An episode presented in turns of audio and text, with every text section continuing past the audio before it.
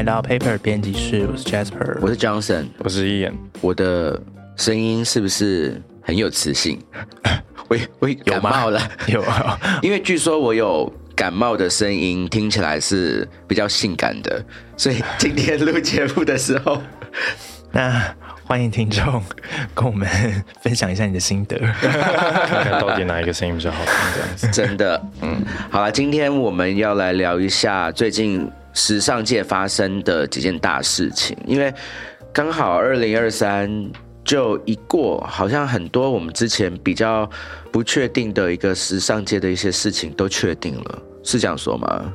感觉是有很多改变的事事情发生，然后逐渐尘埃落定这样子。没错，嗯对啊，就是发生了蛮多蛮可能影响后面的一些大事情，嗯，嗯对，所以在这个重要的 moment，我们要帮大家 recap 一下最近的这些事情。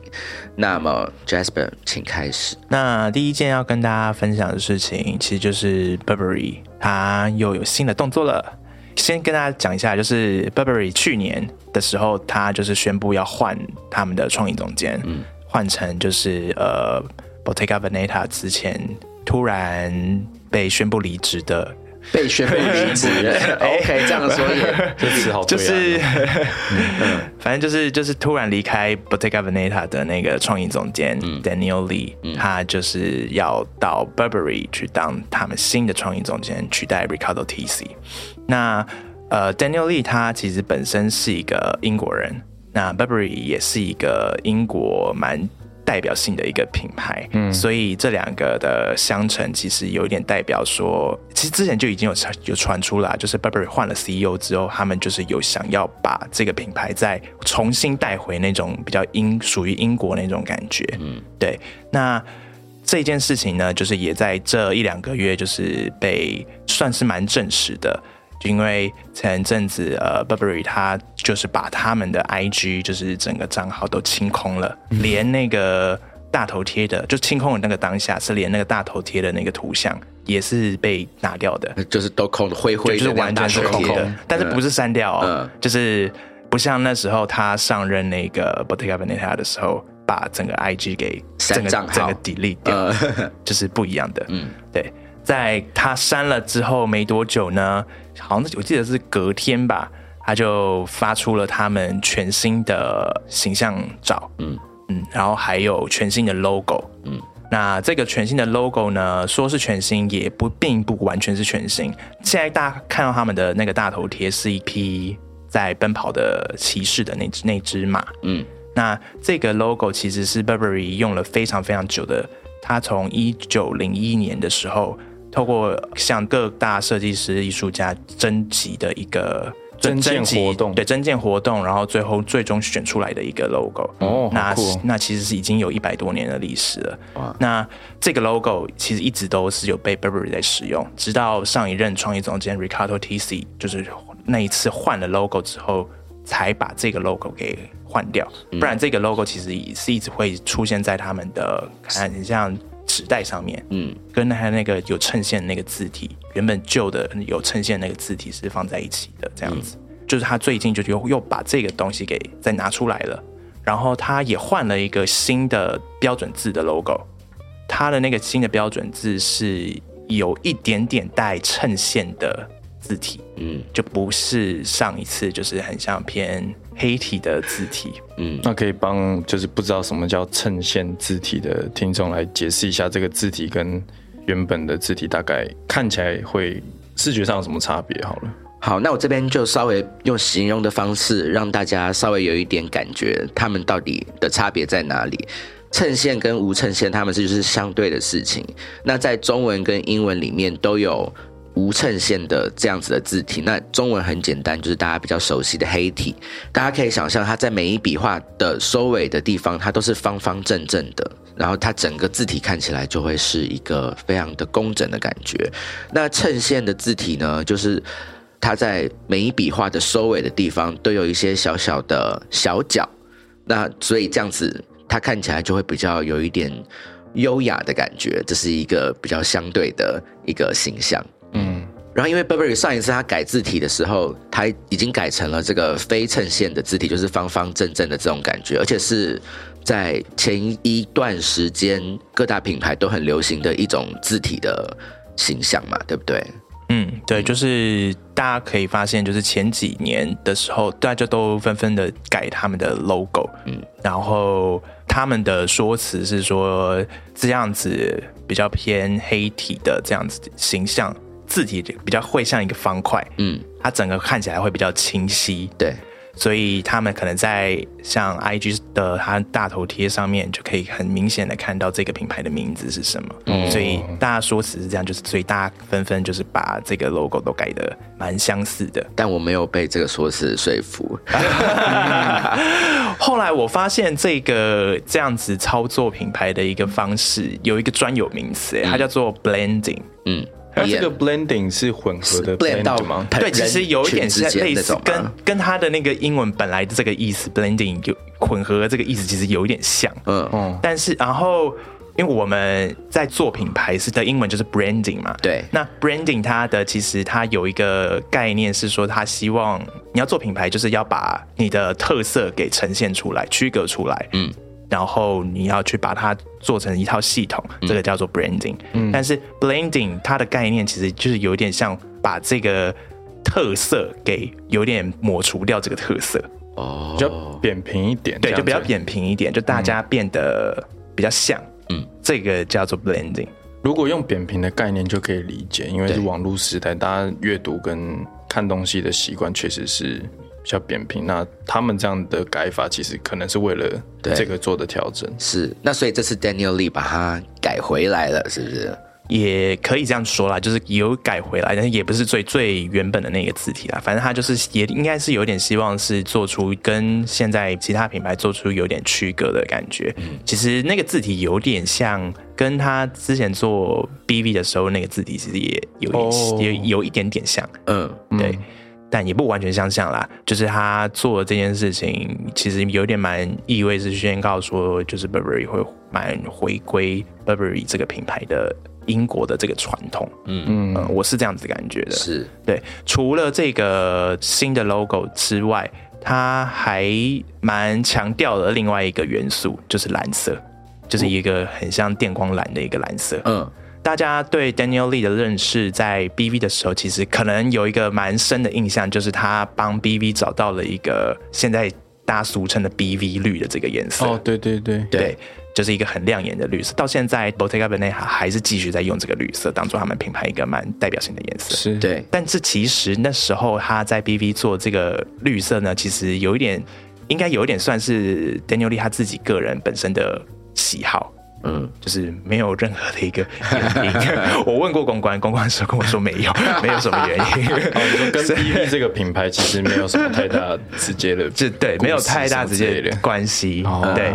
他上了 Burberry 之后，然后他又换了这个蓝色。嗯，我觉得大家可能多少是有一点期待的，就是这个这个色彩会不会变成是 Burberry 之后蛮主推的一个色彩，然后变又掀起了一波可能潮流或是什么的。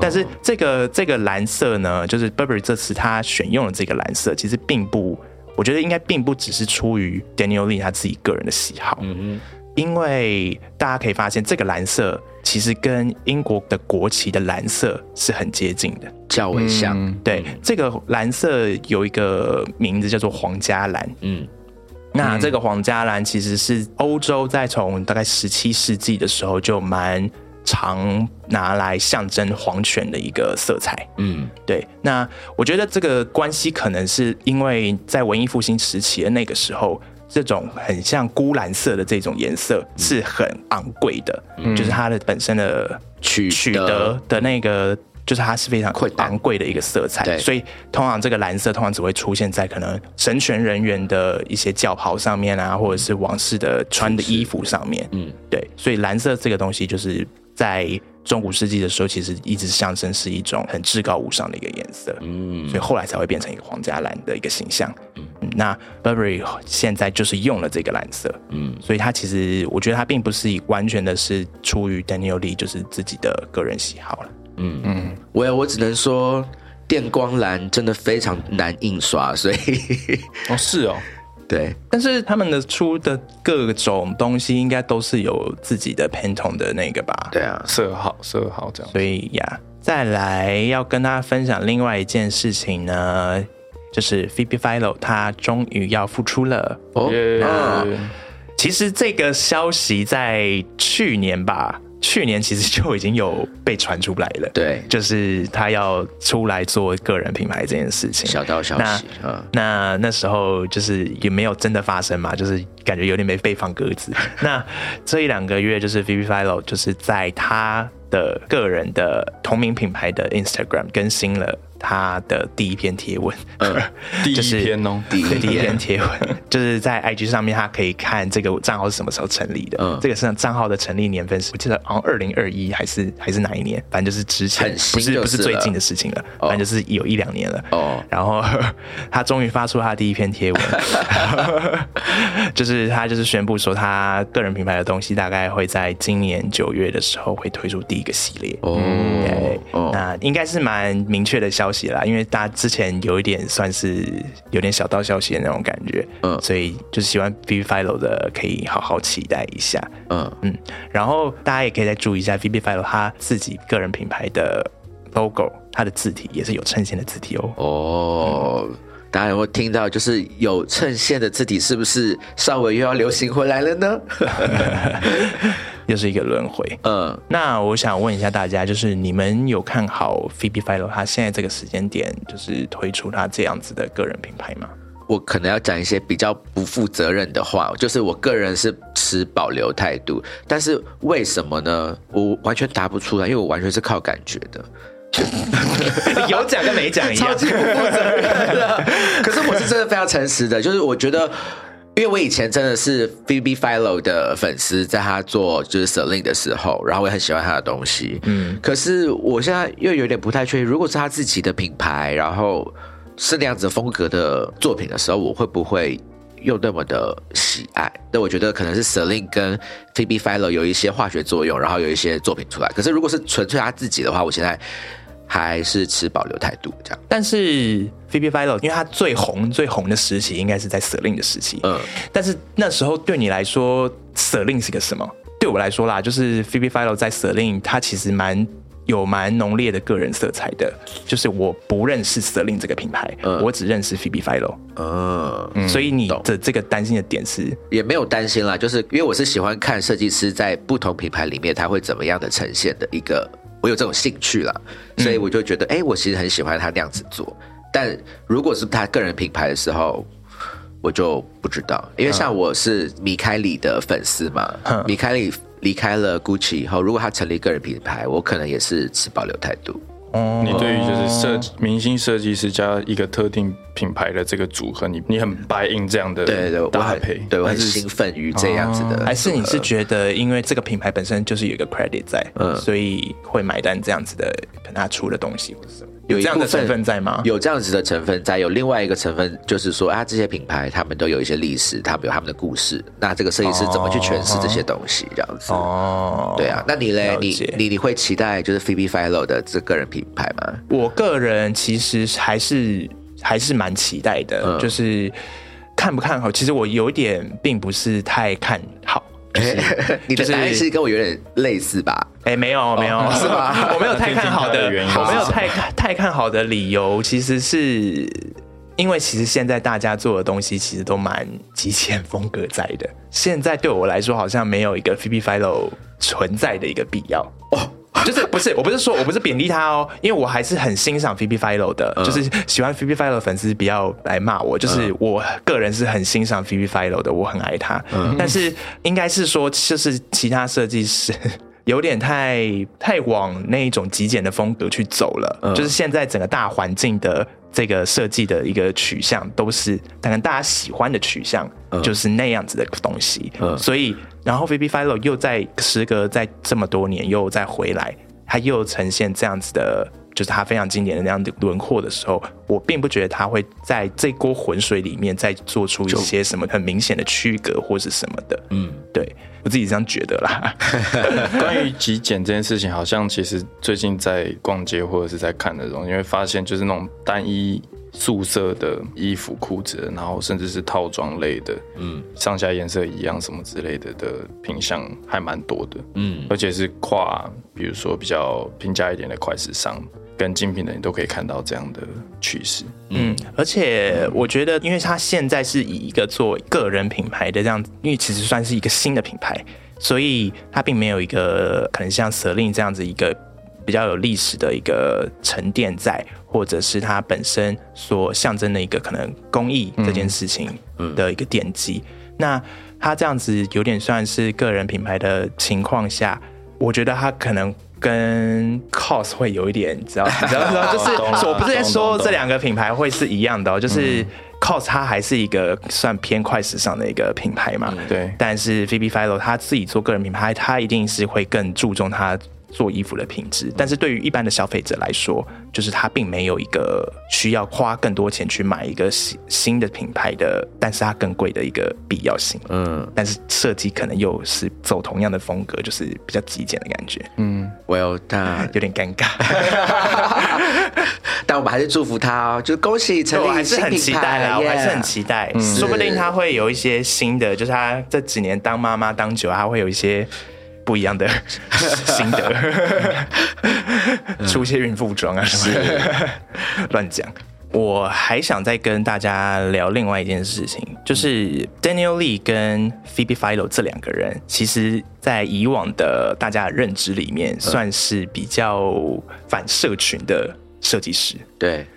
因为 Daniel Lee 就不用说嘛，他就是删光了 Bottega Veneta 的所有的 social account。然后 Phoebe Philo 他那时候在离开 Celine 前，其实也有讲过一些，就是他对于社群的操作这件事情有一点有点奶油的感觉。嗯，他们这两个设计师 Daniel Lee 他做 Burberry，他开始经营 Burberry 的社群了，IG 社群了。那 Phoebe Philo 他其实我们在在我们的脸书上面发这个消息的时候，就是 V f i l o 他要付出这些消息的时候，其实下面就有人在说，哎，他居然动了他的 IG 了，嗯，就是大家其实会感到蛮讶异的。那你们是怎么看这件事情？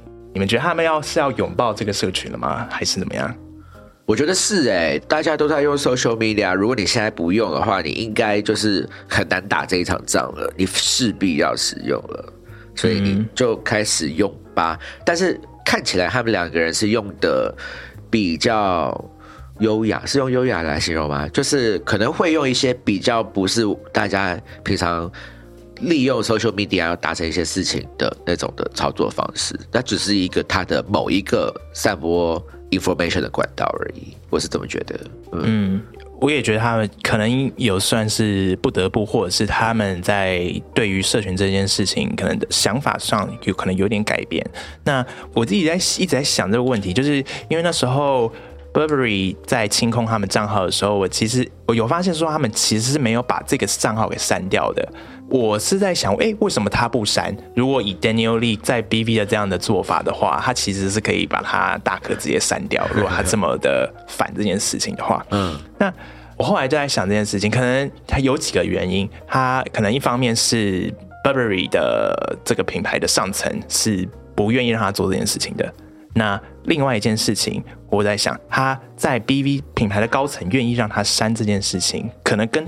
B V 这个品牌，它的理念可能有一点点的关系。嗯，因为 B V 大家可以发现，就是它这个品牌，它在它的包包或是任何东西上面，其实是没有外露的一个 logo 在的。对，它都是算是相对相对其他品牌，算是很低调在宣传他们品牌这件事情的。那其实这跟他们的品牌的理念其实有蛮有关系的。他们有一个算是他们的标语，叫做 "When your own inner shows are enough"。就是你以你自己个人的内在，就是可以代表你自己。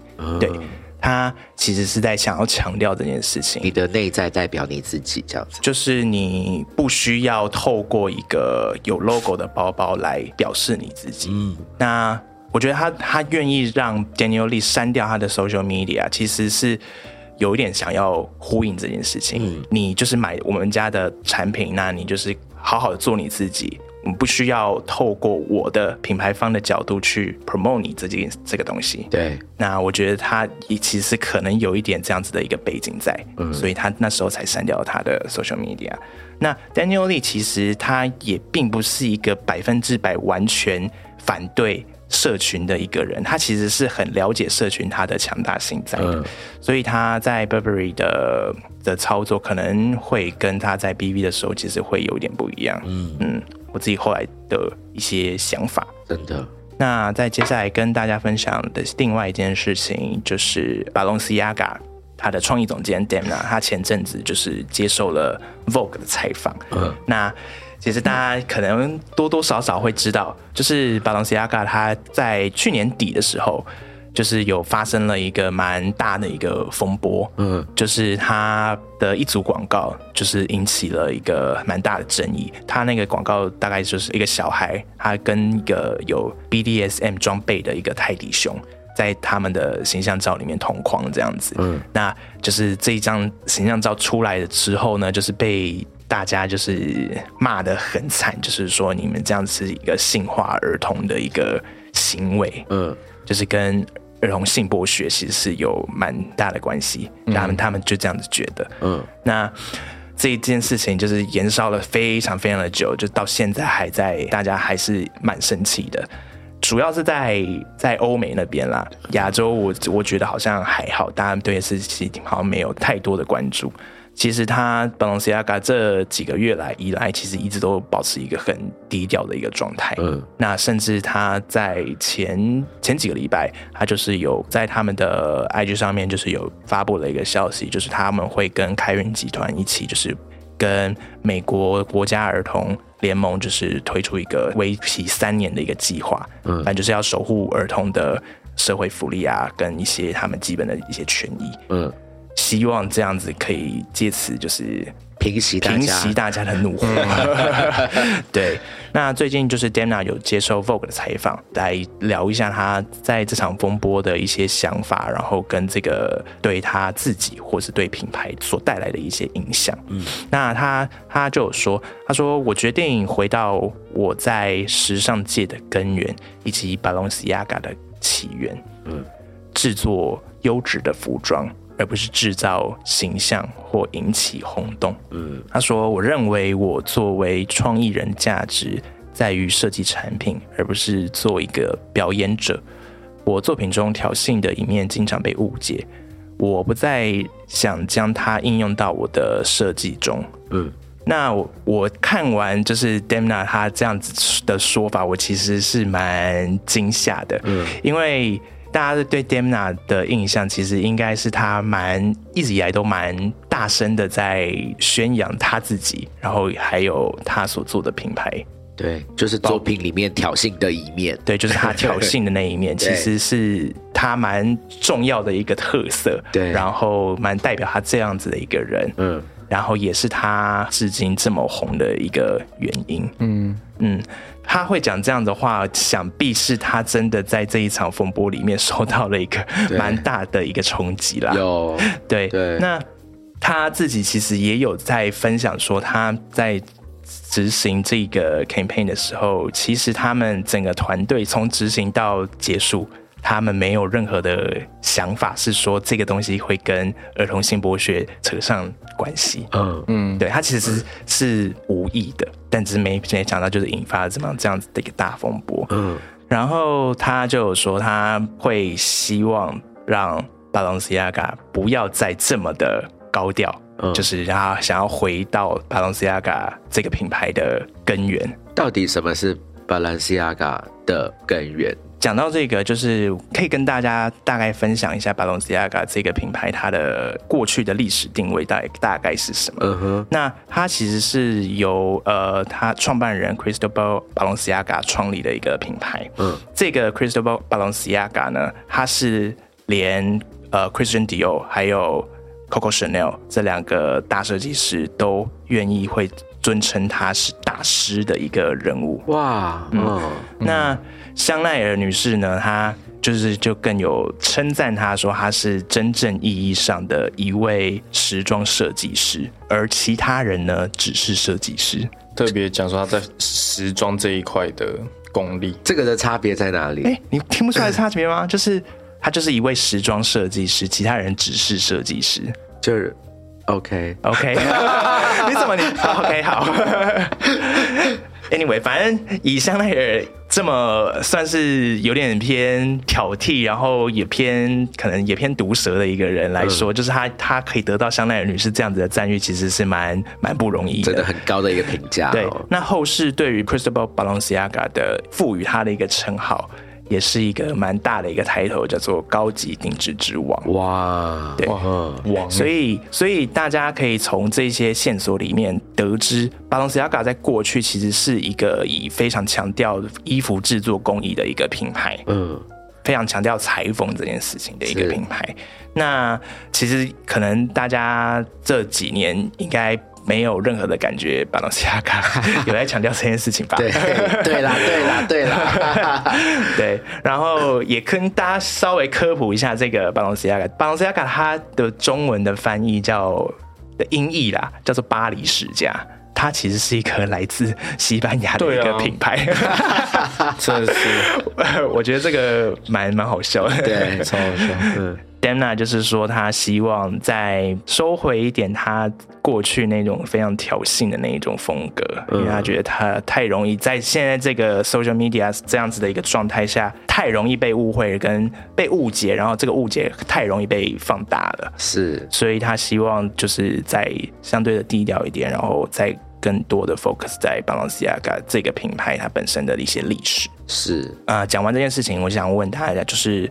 你们会觉得这样子的 Demna，你们还会欣赏他吗？如果他真的把他自己的挑衅的部分全完全拿掉，然后专注在这个品牌上面，我有点担忧哎。Why？我担忧的原因是因为那就没有了，没有这个东西了，那他品牌接下来要怎么样炒作啊？就是他现在红的原因就是这些炒作感嘛。但没有的话，那怎么办？但是说不定他就是真的用一个可以把本来是亚卡的。起源诠释的很好的方式来做他的新的创作，那当然我会非常的开心。但我也是期待他的那些新的作品啦。嗯嗯，我自己觉得以个人来讲，我担心 Dana 很很显然他要做一个很大的调整嘛。嗯，他这个调整感觉听起来不是他真正想做的事情。但就是社群他是双面人嘛，当他操作的好的时候，那个效果也是会放大加成。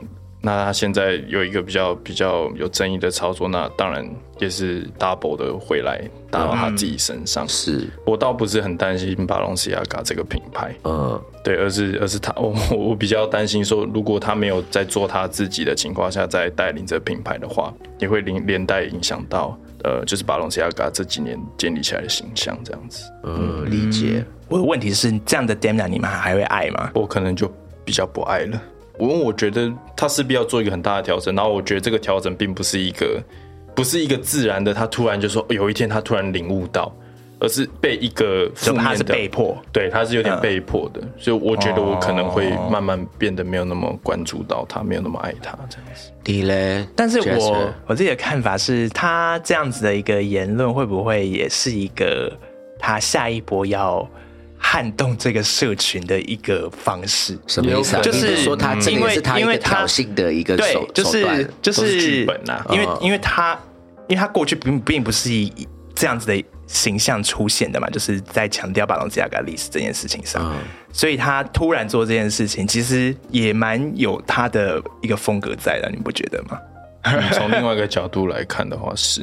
就你的意思说，有点像是见山又是山的那种逻辑，就绕了一圈，还是他还是他？我自己是我自己是这样子觉得啦。嗯，那就是因为东西都还没有出来嘛，所以他是哎，今年三月的时候会，就三月哎，很快啦，就其实快要出来了，快要了。反正大家可以很快的就可以看到他所说的回归巴隆西亚嘎起源的这个成果到底是什么。真的，嗯，对我自己个人是蛮蛮期待的，嗯，因为他之前有做过一一季高级定制系列，其实就很复刻，算是复刻，就是巴龙西亚嘎以前的高级定制的那种感觉。嗯，然后那那那一季我蛮喜，我其实蛮喜欢的，就是我觉得蛮有趣的，所以我个人是蛮还是抱有蛮大的期待。嗯，对。所以大家敬请期待喽。嗯，最后一件要跟大家分享的事情呢，我想大家应该都已经知道了，就是 LV。他终于找到他的新任的男装创意总监了。嗯，大新闻呢？接手的呢就是 Pharrell Williams，飞董这个歌手，对，制作人，对对，音乐制作人，创意人，好多称号哦，很多称号，很多称号。那其实呃，LV 做这个决定，其实对我来说并不是一个太意外的一个决定了。其实虽然我说我看到当下其实蛮个人内心有点小生气。那你生气的原因是？对啊。为什么？对啊，就是对我来说啦，我还是希望一个是服装专业的人。虽然我觉得我我这样的想法有点古板了，但是我我原本还是希望是一个蛮有服装专业的一个人来接这个位置。哇，你讲的这。所有的这个字眼都有一点政治不正确的可能性在里面，有吗？为什么？没有，我跟你讲，就是跟你有这样想法的也有很多网友，对，然后人家就说为什么是他，然后下面就有人留很坏，就说 Because I'm happy。好的，大概笑死，对啊，对啊。但后来想一想，我自己是觉得，就是 LV 这样做这样决定，其实也也不是一个太意外的一件事情。当然不意外，因为就是他之前找突然的找 Virgil Abloh 的时候，其实就蛮明显，就是 LV 他们就是想要走一个非常接近呃年轻人他们所喜欢的事情的一条路嘛。对。所以他让飞董接这个位置，其实就是要接去呃 Virgil Abloh 过去所做的这个成就，对，就是承接他的衣钵啦。嗯，后来我再想一想，就是这件事情，因为 LV 本身它并不是一个服装品牌，嗯，它是做箱包起家的，嗯，所以它出现服装的时间其实没有很长，所以。他在做衣服这件事情，其实是没有一个历史包袱在的。对，所以他其实找任何一个创意总监，我觉得好像又说得过去。嗯，你知道，就是 就是他可以很自由的去玩他自己这个品牌的衣服要怎么走。对对，所以后来想一想，好像嗯，那就这样子吧。但你要不要稍微也跟大家回顾一下飞董他在就是时尚界做的一些事情啊？要不然就是不了解的。听众们就会觉得哇，那完全找一个音乐人是为什么？问号问号问号。他其实也不是完全没有零，对于时尚这件事情是零经验的啦。对，他其实是有自己的个人品牌，那他也有跟 Nigo 有合作过品牌。那 Nigo 就是现在 Kenzo 是现在 Kenzo 的的创意总监。对，现在大家看到蛮多那个飞董的照片，可能可以看得到他跟 Nigo 很好的一些蛛丝马迹。他们合照啊，我今天才看到他们的合照。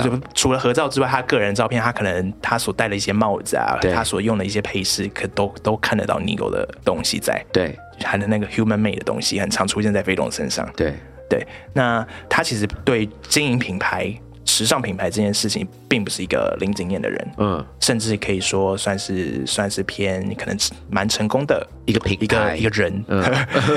对，大家也可以大家可以预想，就是他接了 LV 之后，LV 大概会是什么样子的一个取向啦，嗯。嗯，就更潮了啦。除了他个人品牌之外，他大家可能前阵子比较知道的，就是他有跟 Tiffany 有合作。一款奢华的眼镜，嗯，对 对，而且 Tiffany 也是 LVMH 集团底下的，嗯，对，就是它其实那其实它跟 LVMH 集团这几年算是应该是算是走的蛮近的，嗯，那他跟另外一个品牌的关系也蛮好的，就是大家知道的香奈儿，哦，他是他算是第一个跟香奈儿建立蛮好关系的第一个男艺人。其实大家在很多的香奈儿的秀上面都会看到他的身影。我想这样子的事情会变成一个历史吧，因为他跳槽了这样子。就是香奈儿应该应该啦，绝交也不是绝交，就是 就是应该不会再让他 在在他的平台上有太多的曝光这样子。对，好，那我就想要我要再来问问题了，对，我要问问题了。我刚刚讲了我自己。看到这个消息的一些想法，那你们自己在接到这个消息的时候，你们的第一个想法是什么？就是哇，这样，就我内心有这样声音，就哇，我脑海第一个浮现想法就是有点似懂非懂。他为了这个梗，他摆了很久。谢谢 Jasper 问这个问题。OK，那你们觉得会让你们有这种似懂非懂，或者是 what 的这种心情？嗯，你们会觉得就是他为什么可以作为一个时尚品牌的一个创意总监？有是有这样成分在的吗？我没有，我没有这个成分在。就是 我最我我的这个很多的疑问，到最后还是觉得它是一个非常，不管是政治正确或者是商业考量上面一个蛮好的决定，我是这么觉得。但当然啦，我还是就跟你一开始讲的一样，就还是很本来是蛮期待有一个一个设计师可以去进到这个品牌，然后去做一些不同的火花出来。大家不要忘记，我一开始节目一开始就有讲说，我真的对于设计师在一个就是历史悠久的品牌里面，他们会有不同的火花这个事情，非常的有很大的兴趣。这样子，我其实看到就是这件事情之后，我还有一个想我自己一直在在思考的一件事情，就是创意总监他他的责任到底是什么？这个职位，他的他所需要负的责任到底是什么？你可以问看看 Kate Moss，因为他在那个可能略懂略懂。对，他在 d 扣当，我觉得我觉得不可以这样类比。他那个他那个很明显就是一个代言人的身份。还是说现在创意总监这个 title 像是一个代言人呢？应该也没有吧？我觉得不至于啦。我觉得应该没有到那里。但是我觉得我我自己啦，我看到就是飞龙他获得这个职位的时候，我觉得我心中那个疑惑感是，因为他其实从出道现在也只只出了几张唱片，嗯，就是这是大众对他的印象，但他其实私底下在音乐圈是很活跃，对。但这个东西可能只有真的很热爱音乐、流行音乐圈的人。比较会关注的，所以他对我来讲像是一个消失了一阵子的人。嗯，那他突然浮出水面就接这个位置，所以我才会有像 Johnson 这样哈。哦，你知道我我我是哦，你的点是这个对，但我对于他接这个位置没有什么没有什么太大的问题，而且我觉得刚刚 Jasper 也提到，就是说因为。L V 它它是做行李箱、行李箱跟包包嗯的起家的品牌嘛。如果你用时尚，你会直接去连接到服装的话，你可能会对这样有比较多的疑问。但你如果退一步来看的话，其实他要的是他的影响力跟创意。那这点我觉得跟 Virgil Abloh 的形象是有吻合的啦，嗯就他没有做到太大的变动。对，我的 Wow 是在想说，我看到一个 我好久没有看到的人了的那种感觉。对对对，嗯。因为我在就是我在想，创意总监他现在他这个在品牌的他所担纲的这个角色到底是什么？到底是一个什么？虽然我自己的期待是他，我会希望他是一个很懂服装的人来来来承接这个位置。但是老实说啦，创意总监他根本不需要做衣服啊。对对啊，那创意总监他最重要的的事情，应该还是他的。给方向、想法跟他的一些就是领导方向的一个人，对对，所以好像用这样的角度来看，就是如果这个这个创意总监他的思维是有办法带领一个品牌走向一个很正确的方向，他就是一个好的创意总监。但是，只是我们对于这个创意的期待到底是什么？嗯嗯，他。我觉得我会期待他是一个很懂服装的人，可能我对于品牌的期待，他是可以在做衣服这件事情上有所突破的。我的期待是这样子，但是一般人的其他人的期待，大比较大众的期待，可能不是这样子的一个想法。那以 LVMH 这样子的一个集团来说，他是需要去跟大众去建立一个很好的沟通的，所以他会找飞董这样子的一个角色去担任这个创意总监，我觉得是有他的道理在的。对，嗯嗯。那从 LV 在就是选这个飞董当他的创意总监，到跟我们前面讲的 Burberry Daniel Lee 他所做的 Burberry，希望他回归一个英国的一个传统，然后跟 Balenciaga 说他要回归他这个品牌的起源，以及跟。Gucci，他前一阵子不是也是找了新的创意总监吗？就是确定他新的创意总监是从 Valentino 算比较幕后的一个时尚总监的这个位置去去找的。对，然后其实 Gucci 他找这个这个创意总监来接这个位置，他其实也是希望让这个品牌呢，就是可以在更多的回到这个 Gucci 他自己本身的历史上面。对。因为这个创意总监他本身是一个意大利人，嗯，他所经历的一些比较大的品牌也都是意大利品牌，嗯，我自己的认为啦，他可能对意大利的一些设计啊，一些一些历史文化是有所了解的，所以 Gucci 找了这样子的一个一个创意总监来接他这个位置，嗯，同时他又是比较偏默默无名的一个人，所以他对于大众来说，他并没有太明显的一个个人色彩，嗯，所以他可以很好的去把 Gucci 它的历史元素玩得很好，嗯，就是大家可以更关注在 Gucci 这个品牌身上，这些种种在跟 LV 他找飞董来当创意总监这件事情，我觉得形成了一个蛮很大的对比，很蛮强烈的一个对比，在。就是我觉得在疫情这个前阵子的一些动荡，然后又稍微和缓了，然后我觉得现在大家好像就是各自都在走各自的路，所以其实我个人是不管我自己个人对于品牌的期待到底是什么，我对于这样子的一个现象，我其实是蛮。感到蛮兴奋的，我也是。就是大家之后可能可以很明显的看到各个品牌都会走出一个各自的一个风格。没错，对我觉得我我还是蛮期待的。对，期待大家的作品哦。嗯，好喽，那以上就是我们今天的节目，希望你喜欢。那我们下个礼拜再见喽，拜拜，拜拜，拜拜。谢谢你收听我们的节目，欢迎给我们五星推荐，留言告诉我们你的想法。想知道更多关于艺术设计与时尚的内容，欢迎订阅我们的 Paper 系列杂志，或是追踪我们的官网 IG 和 FB。那就下周见喽，拜拜。